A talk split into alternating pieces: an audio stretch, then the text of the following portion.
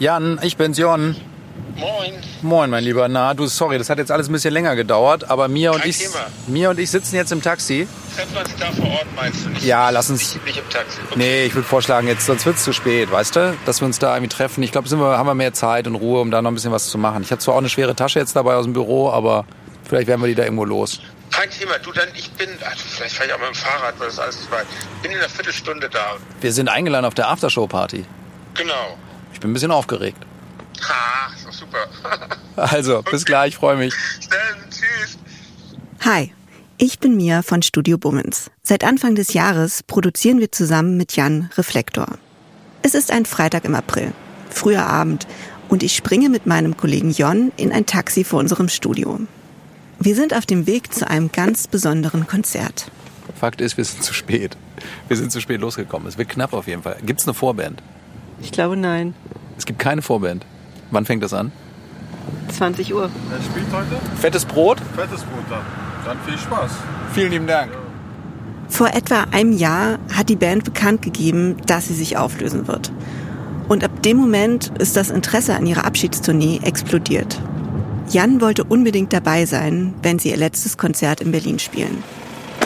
Hallo Jan, da bist du ja. Hallo, na? Mir ist auch da. Mir ist auch Ja, dabei. hallo, hallo, hallo, hallo. Ist ja wohl doch gutes Wetter, ne? Schöner als wir dachten. Kannst du uns mal beschreiben, wo sind wir hier eigentlich? Wir sind in, ich glaube, es ist Prenzlauer Berg, vielleicht auch Mitte, ähm, vor der, schön kann man nicht sagen, vor der großen Max-Schmeling-Halle, die ich aber als Konzertort gern mag. Ich habe eh ähm, seit einiger Zeit so eine Neigung zu großen Hallen ähm, bekommen. Ich mag auch diese, wie heißt die, Mercedes-Benz-Arena, glaube ich. Ne? Auch hier in Berlin sind wir heute vorbeigefahren, war auch ein großes Konzert, war großes Gedränge, als wir mit dem Taxi vorbeigekommen sind. Da war ich letztens bei Secure und ich habe es sehr genossen. Das war wie, so ein, wie in einem Raumschiff, fühlte ich Wow. mich. Und heute, ich glaube, die Halle ist ein bisschen kleiner, 11.900. Aber auch immer noch ganz schön ordentlich. Vielleicht noch zwei Sätze zu der Halle. Ähm, Ja. Das liegt ja hinter dem Mauerpark. Äh, also ganz hier in der Nähe ist irgendwie Mauerpark. Kennt man vielleicht der eine oder andere, der Wir mal es ja Berlin besucht hat. Du wohnst hier um die Ecke, ich auch. Ja, wir wohnen hier beide um die Ecke. Das ist immer stimmt. super. Ähm, ich meine, das Unglamouröseste ist ja, eigentlich hätte ich sogar zu Fuß kommen können. Das Unglamouröseste ist vielleicht mit dem Fahrrad zum Konzert zu fahren. Ich mache das aber, ich habe das gemacht. Und ähm, genau. Fahrradfahrer dieser Stadt. Ja, genau. Was ist denn mit euch? Habt ihr schon mal hier gespielt? Nein, nein, nein. Wir sind, das ist nicht so ganz unsere Größenordnung. Ich meine, wir sind in Berlin schon sehr populär. Wir spielen eigentlich fast immer in der Columbia-Halle, da beim ehemaligen Flughafen Tempelhof gegenüber. Die liebe ich auch sehr, die Halle tatsächlich, weil die, die ist gar nicht so klein, 3500. Und durch den Balkon, den die hat, hat es aber eine sehr intime Atmosphäre. Aber ich finde hier, ich habe ja auch schon ein paar Sachen gesehen in der Max-Schmeling-Halle und ich finde das auch tatsächlich schön und man muss ja sagen, der Klang dieser modernen Hallen ist wirklich gut. Ja, klasse. Heute ist ja ein besonderer Abend, ist auch ja, fast schon ausverkauft, glaube ich, deswegen. ausverkauft. Es ist ausverkauft, ne? Ja, genau. Ich habe auch den einen oder anderen gesehen, der hier mit einem Suche-Karte-Schild äh, uns entgegenkam schon. Warum glaubst du es heute, also was ist das Besondere heute? Naja, es ist die Abschlusstour von Fettes Brot und so wie ich es mitbekommen habe, sind, nachdem sie diese Meldung rausgegeben haben, weil das war auch eine glaubwürdige Meldung, dass sie aufhören, glaube ich, nicht so, wir hören für zwei Jahre auf, ähm, da sind die Verkäufe sofort durch die Decke gegangen für diese Tour. Die spielen in Hamburg, haben sie einen Abschluss, ähm, da spielen die zweimal auf der Trabrennbahn und das, das ist riesig, das ist, glaube ich, so wie zweimal hier eine Waldbühne. Ja, Wahnsinn. Was hast du gedacht, als gehört dass du dich auflöst? Was hast du gefühlt? Hast du da irgendwas empfunden bei? das wirft einen natürlich auch so auf eigene Gedanken zurück, die man. Wir haben jetzt mit Tokotronic überhaupt keine Auflösungsbedürfnisse, so, weil es ist immer noch schön und macht immer Spaß. Aber natürlich steht, wenn man in einer Band ist, als junger Mensch damit angefangen hat, immer die Frage im Raum, wie lange macht man das eigentlich noch? So, Gerade als man jung war. Wir haben angefangen, nicht mehr so ganz jung, wir waren 23. Da man, macht man sich natürlich keine Vorstellung davon, dass irgendwann so weit sein wird, dass man mehr als die Hälfte seines Lebens mit dieser Band verbracht hat. Und ähm, ja, dieser Gedanke ist ganz weit hinten im Kopf, so ein bisschen verdrängt, immer da, wie lange wird das noch gehen? Und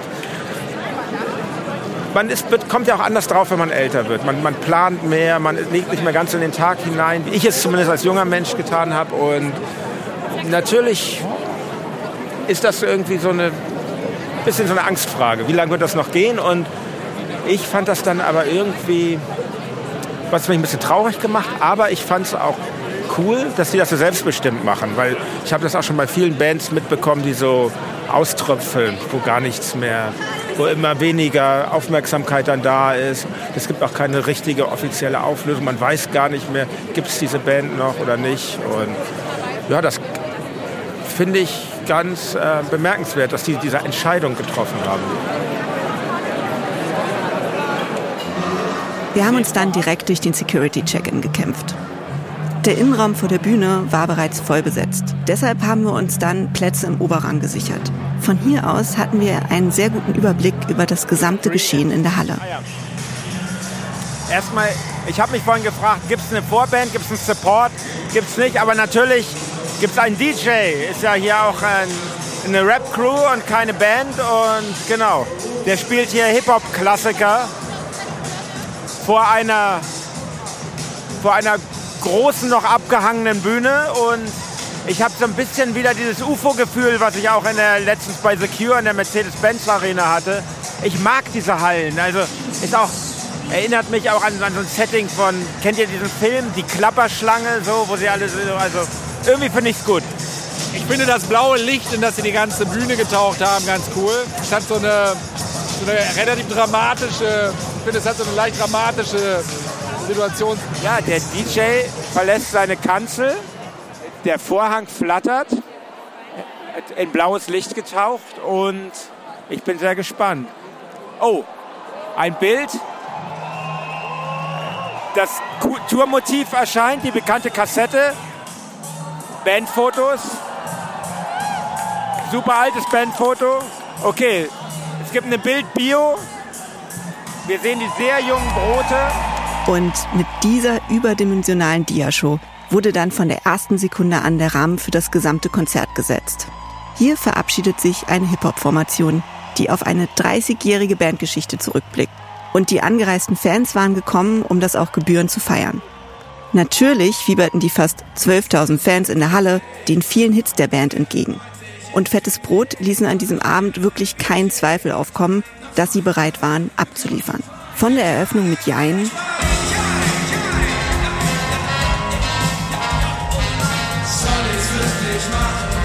über ihren plattdeutsch gerappten Hit Nordisch by Nature.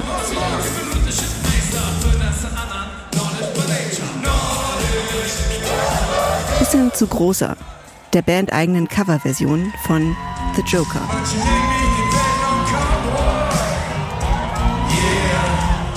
Und ab hier wurde der Abend dann zu einer einzigen großen Party, bei der Fettes Brot ihre ganz persönliche Mischung aus Hip-Hop-Skills und Selbstironie auf die Bühne brachten.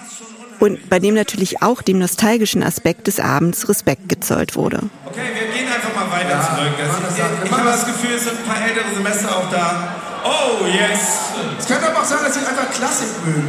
Ja, auch sein. Dun, dun, dun, dun.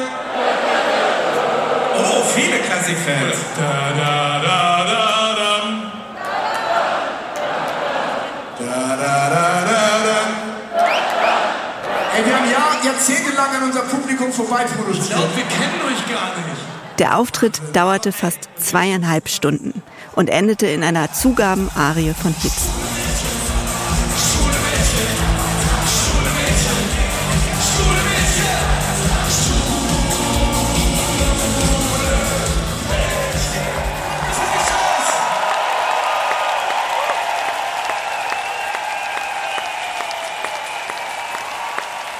Nach dem Konzert hatten wir dann Glück und konnten noch kurz auf der Aftershow-Party im Backstage-Bereich vorbeischauen. Dort gab sich allerlei Prominenz der Berliner Musikszene die Ehre. Wir trafen unter anderem Danger Dan und Panikpanzer von der Antilopengang, Francesco Wilking von der Höchsten Eisenbahn, für Tony und auch Podcaster und Ex-Virginia Jetzt-Bassist Matze Hilscher. Von ihm wollte Jan wissen, welche Bedeutung Fettes Brot für ihn hatte. Wir sind ja hier unter Podcaster. Ja, absolut. Ähm, und du bist aber ja auch Musiker ehemals, Bassist wie ich, Virginia Ja, Jetzt. stimmt. Jetzt sehr erfolgreich mit Hotel Matze seit Jahren, aber immer noch musikaffin. Natürlich, unbedingt. Ich, äh, klar. Und Mehr denn je, glaube ich. Was, was hat Fettes Brot für dich so bedeutet? War das eine wichtige Band für dich? Bei den Gitarrenbands, das weißt du ja, das ist ja immer mal so ein bisschen muffig gewesen, so ein bisschen intellektuell. Darum ging's, ne? Äh, genau, aber bei Fettes Brot war immer gute Stimmung. Ja. Cool. Und hattest du so ein, ähm, hattest du jetzt ein Lied, auf das du besonders gewartet hattest heute? Nein, ich habe mich einfach total aufs Konzert gefreut. Ich habe die tatsächlich aber auch in den letzten Jahren so ein bisschen aus den Augen verloren. Und äh, es ist heute, ich bin eigentlich nicht sonderlich nostalgisch, aber heute nur aus nostalgischen Gründen hier. Und finde das irgendwie schön, dass so, äh, also so fast schon so ein Pflichttermin, wo man sagt, das muss man jetzt auch hin noch mal so auf Wiedersehen sagen. Ja, schön. Ich danke dir. Danke euch, danke ja. dir. Und dieses Motiv der Nostalgie, das war dann doch sehr präsent in allen Gesprächen. So auch als Jan die Sängerin Jen Bender von Großstadtgeflüster traf. Ey, ich fand's total schön, aber es war halt mega, für mich persönlich mega melancholisch. So, das ist so. Dein Bettkollegen, sehr Ah, echt? Ja, ich hab's ja nicht, ist, ja, ist so laut hier, ich hab's nicht gehört.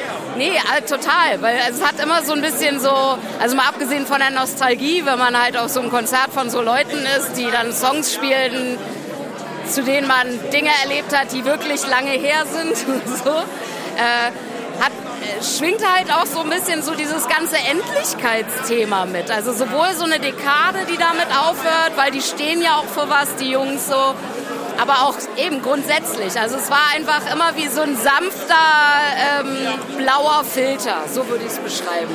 Da gebe ich dir total recht. So dieses Gefühl, dass Dinge nicht ewig halten, so, das habe ich auch gespürt bei dem Konzert. Ja. genau. Also eigentlich Vergänglichkeit grundsätzlich schwingt da halt mit so. Ne? Da stellt sich einem natürlich die Frage, wie es den Broten selbst damit geht. Spüren sie das Besondere des Moments? Da bot sich uns die Chance, mit Björn von Fettes Brot selbst zu sprechen.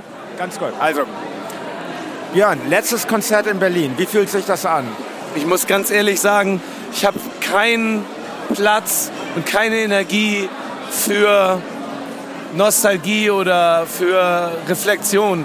Ich bin so konzentriert irgendwie, dass wir einen, einen tollen Abend haben und dass wir eine tolle Show spielen, dass ich das noch gar nicht alles verstehen kann, dass es wirklich jetzt so ist, dass das hier der letzte fettes Brotauftritt sein soll.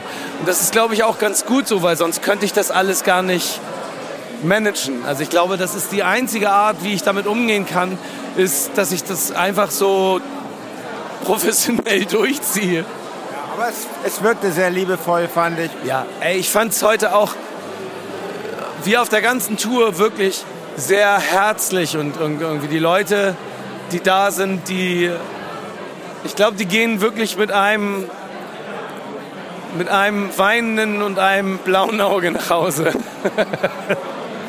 und am 1. und 2.9., ey, wie ich diese Tage überstehen soll, das weiß ich auch noch nicht so genau das wird noch mal, das wird eine der größten Herausforderungen meines Lebens werden. Das wird, glaub, das wirklich. schon auch, dass das emotional noch mal was ganz, eine ganz andere Nummer ist dann, oder? Ehrlich gesagt hoffe ich, dass es genauso ist wie die Tour, dass, das, dass ich da genauso ähm, funktioniere und die ganze Emotionalität erst zwei, drei, vier Tage später erst verstehe, was da eigentlich gerade passiert ist, weil ich so mich konzentrieren muss, dass das irgendwie geil wird. Das hoffe ich ehrlich gesagt ein bisschen, weil sonst kann ich das, glaube ich, gar nicht verarbeiten. Du trinkst Rotwein, ich trinke Bier. Prost. Cheers. Bis bald. Und auch König Boris von Fettes Brot widersprach vehement dem Eindruck, dass das Thema von Nostalgie und Vergänglichkeit die Konzerterfahrung an sich überschatten Ja, also irgendwie schwingt so ganz im Untergrund natürlich dieses Thema, ist das letzte Konzert mit, aber während des auf der Bühne stehens ist man so sehr im Hier und Jetzt und hat gar nicht so das Gefühl, es ist jetzt das letzte Mal. Ja, man hat es auch, also ich so, jetzt sag ich mal als, als Zuschauer, ich habe es auch vergessen zwischendurch so. Dann denkt man wieder dran. Das ist auch gut. Ich habe auch keinen Bock, dass es so eine Trauerveranstaltung wird. Ja. Einmal, es wird kurz adressiert, einmal, Leute, das ist wirklich das letzte Mal jetzt. Aber es geht dann auch schon noch um, ums Arschtreten und äh, die Mutter aller Partybands. Sehr schön. Toller Abschluss übrigens so mit schwule Mädchen. Das ist äh, ja, das dachte ich nochmal. Das ist ein Lied, was ja, was ich ein Lied, was ich sehr liebe auch und ähm, ja. ja, ich finde es auch gut. Ein paar gute Lieder sind uns gelungen über die Jahre. Dankeschön. Sehr Danke. gerne. Gegen 1 Uhr morgens verließen wir dann die Aftershow-Party. Ja, wir sind gerade von der schönen Aftershow-Party, die wie Aftershow-Partys so sind, war weggegangen und jetzt stehen wir hier vor der Max-Schmeling-Halle, ich glaube Backstage-Eingang. Hier werden gerade Trucks beladen. Das ist natürlich eine andere Größenordnung, als ich sie kenne, aber irgendwo muss ja diese sechs Meter große Möwe, die Teil des Bühnenbildes war, auch reingeladen werden. Ne? Und dann war es an der Zeit, dass auch Jan uns sagte, was ihm besonders an diesem Abschiedskonzert gefallen hat. Also sehr gut gefallen hat mir der Break nach dem regulären Set, die erste Zugabe, wo sie als Band aufgetreten waren. Das fand ich wirklich extrem charmant. Also Schlagzeug, Gitarre, Bass, Gesang. Und äh, erstaunlich, wie so tighte Rapper dann als Band so extrem sloppy sein können. Ähm, das fand ich witzig. Das wirkte oh. so ein bisschen wie so, so eine, so eine Newcomer-Band, ne? als wären sie jetzt... Das war, das Sprechen wir es doch aus. Ja, das war so ein bisschen der Witz der Sache. Es war wahnsinnig ja. charmant auf einmal. Ne? Ja, wie so eine Zeitreise. Man merkt ja auch, dass sie es selber so äh, damit spielen, mit diesem Image Rapper zu sein und keine Musiker oder was weiß ich, sag Musiker auch, aber keine Band zu sein. Und den Abschluss fand ich toll. Dass, sie haben als allerletztes Lied Schwule Mädchen gespielt. Ein Lied, das ähm, 2001, glaube ich, rauskam und was so ein bisschen auch ein Statement war gegen diese ganze aufkeimende Homophobie im, im Rap. Und ja, das Lied ist, finde ich, immer noch, leider immer noch aktuell und ist aber auch ein totaler Party-Track abtempomäßig und schöner Abschluss. Wir haben jetzt gerade ja kurz noch die Bandmitglieder im Backstage-Bereich treffen können, aber wir haben ja auch vor diesem Konzert länger mit ihnen gesprochen. Das war wirklich für mich ein ganz besonderes Gespräch, weil ich die drei ja auch schon so lange kenne und das ist natürlich emotional, wenn jemand sich entschließt, die Tätigkeit, die er so lange gemacht hat, nicht mehr weiterzumachen und ja, das war schon auch nochmal ein besonderes Gespräch für mich. So Leute, dann ab ins Bett jetzt, oder? ja. Das große Abschlussinterview von Jan mit König Boris, Dr. Renz und Björn Beton. Ab Freitag, den 16. Juni bei Reflektor. Überall, wo es Podcasts gibt.